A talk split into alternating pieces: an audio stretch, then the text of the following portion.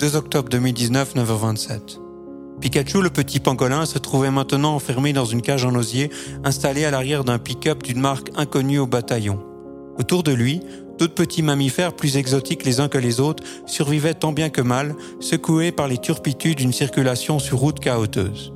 Pikachu ne se sentait pas au mieux de sa forme, la faute aux quelques fourmis avalées, débusquées d'un cadavre de chauve-souris. Au marché de Wuhan, il était commun de consommer toutes sortes de choses étranges. Les dérivés d'animaux exotiques permettaient aux cigognes transportant les bébés dans un baluchon de ne jamais voler à vide. Quant au gars de la muraille de Chine, grâce à la friture de pangolin, il pouvait faire le truc plusieurs fois de nuit et donc se taper plus de matchs de foot à la télévision. Personne ne savait à cette époque que le petit pangolin mettrait tout en œuvre pour venger ses semblables.